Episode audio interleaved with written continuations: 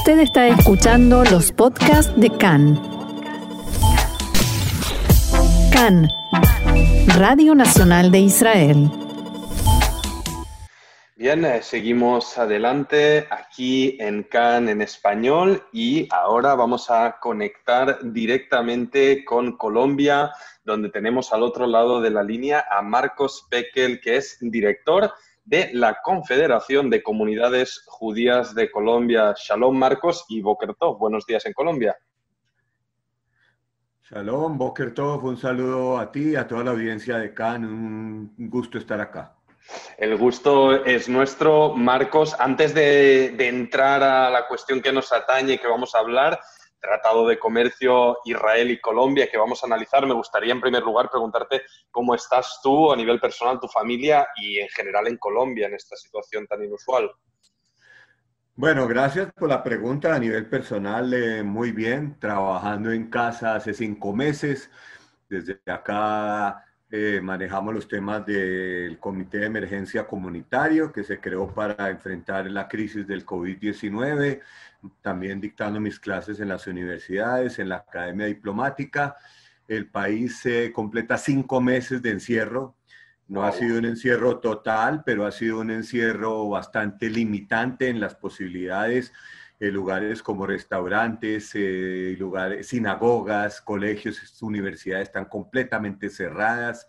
La comunidad pasó todas sus actividades a Zoom eh, y ahora no, no, tenemos aún perspectiva de cuándo se va a abrir, aunque el primero de septiembre ya anunció el presidente de la República el día de ayer que se termina la cuarentena obligatoria. Sin embargo, siguen muchas restricciones. El tema de salud acá no se no se salió de control como pasó en algunos lados. Obviamente que tenemos una gran cantidad de gente infectada, también un número importante de personas fallecidas. Eh, pues el sistema de salud logró mantener control sobre eso. Eh, y lo que viene ahora es reconstruir la economía que ha sido fuertemente golpeada por el COVID. Y ahí es donde entramos nosotros, ¿no? En estos tiempos de COVID, de conversaciones por Zoom que mencionabas, ¿no? La actividad comunitaria en Colombia, como en tantos otros eh, países, se ha mantenido así.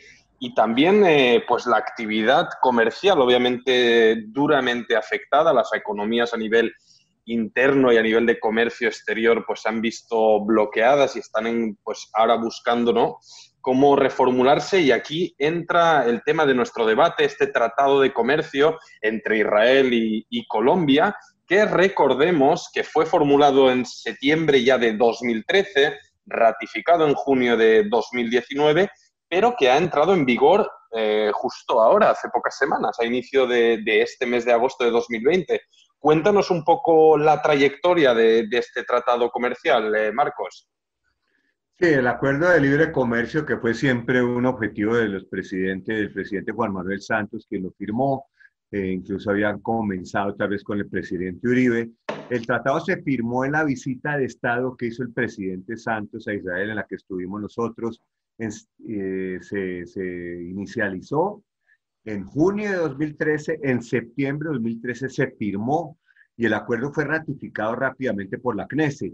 Sin embargo, el proceso de ratificación en Colombia fue bastante, eh, bastante accidentado eh, por presiones de algunas personas, inclusive por la misión diplomática de Palestina en Colombia, algunos grupos de izquierda que se oponen a los tratados de libre comercio en general y algunos que se oponen a cualquier eh, que, eh, tratado de libre comercio con Israel. Sin embargo, el Congreso de la República, que tenía que ratificar el tratado, tanto la Cámara como el Senado finalmente lo hizo. Ese proceso culminó en el año 2018, cinco años después de firmado, pasa a revisión constitucional por la Corte Constitucional de Colombia. Ahí también el trámite no fue fácil y estuvimos en la audiencia pública en la cual eh, eh, finalmente se oyeron las partes y la Corte Constitucional ratificó el acuerdo en junio de 2019 pidiendo que se hicieran unas pequeñas modificaciones que no requerían más,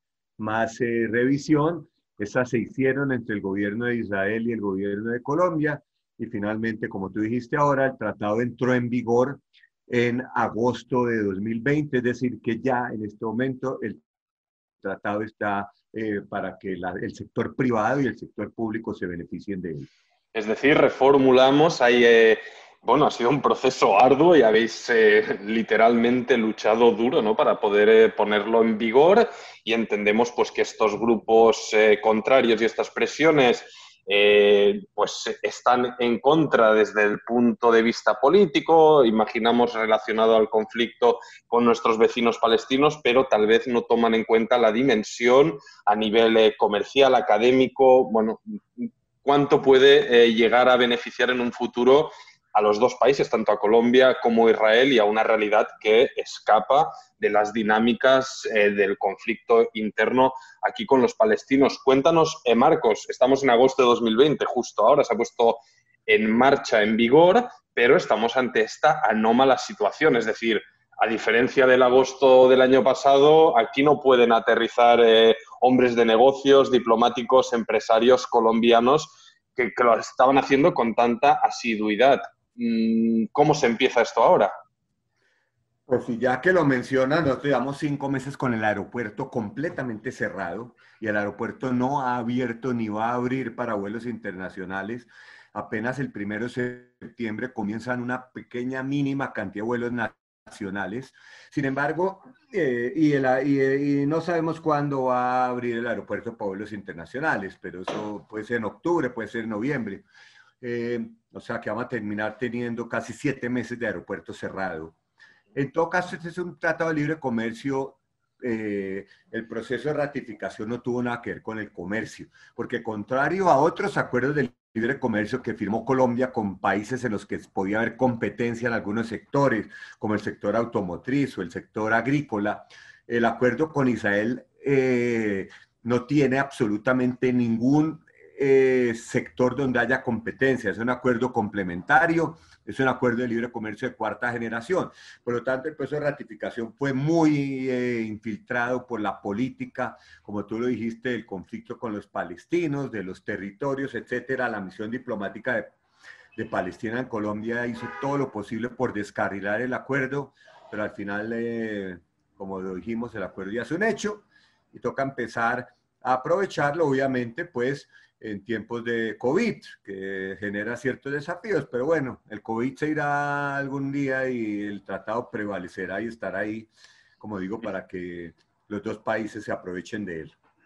Entiendo, Marcos, que mm, también en estos tiempos es difícil ¿no? hacer eh, predicciones a nivel de Mm, volúmenes eh, de negocio, de acuerdos comerciales entre empresas e instituciones.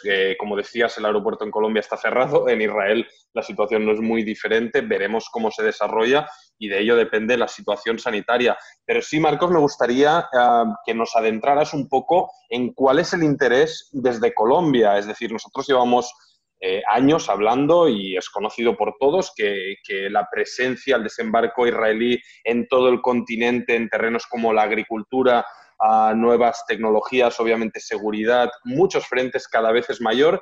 ¿Qué es lo que interesa especialmente desde Colombia al respecto de Israel? El primero que todo hay que poner en contexto el hecho que Israel es el principal aliado, Colombia es el principal aliado de Israel en América Latina de lejos. Una relación muy cercana. Eh, el presidente Iván Duque estuvo en la conferencia de EIPA, que este año estuvimos ahí acompañándolo, y eh, Colombia declaró a Hezbollah organización terrorista en, enero de 2020. Eh, por lo tanto, estamos hablando de una relación muy cercana. El libre comercio abre muchas posibilidades porque es un acuerdo de cuarta generación. Es decir, acá no es simplemente productos como uno pensaba que eran los acuerdos de libre comercio antes. Acá hay inversión, acá hay eh, participación en, ofertas públicas y en licitaciones públicas donde empresas israelíes pueden participar, lo cual es una gran novedad. Y también un tema importante, ahora que se están reconfigurando las cadenas globales de suministro, especialmente de Estados Unidos, que ya no interesa que se produzca tanto en China y en otros países, para América Latina se abre una oportunidad de ser parte de esas cadenas globales de suministro y para Colombia especialmente, porque Colombia tiene un acuerdo de libre comercio también con Estados Unidos. Entonces se pueden hacer joint ventures acá de empresas israelíes con, con, con colombianos para, import, para exportar al mercado de los Estados Unidos libre de arancel. Colombia tiene libre comercio con Canadá, libre comercio con la Unión Europea. Son países en los que el libre comercio ha sido muy importante. Eh, Colombia, ¿qué puede exportar a Israel? Colombia está esperando que el sector agrícola específico eh, se, se, fortalezca el tema de la carne, carne kosher, eh, frutas y algunos productos manufacturados que eh, en los cuales pues Colombia tendría que competir en Israel con otros eh, países, pero en los que Colombia podría tener alguna ventaja en algunos textiles, algunas confecciones, eh, algunos productos metalmecánicos,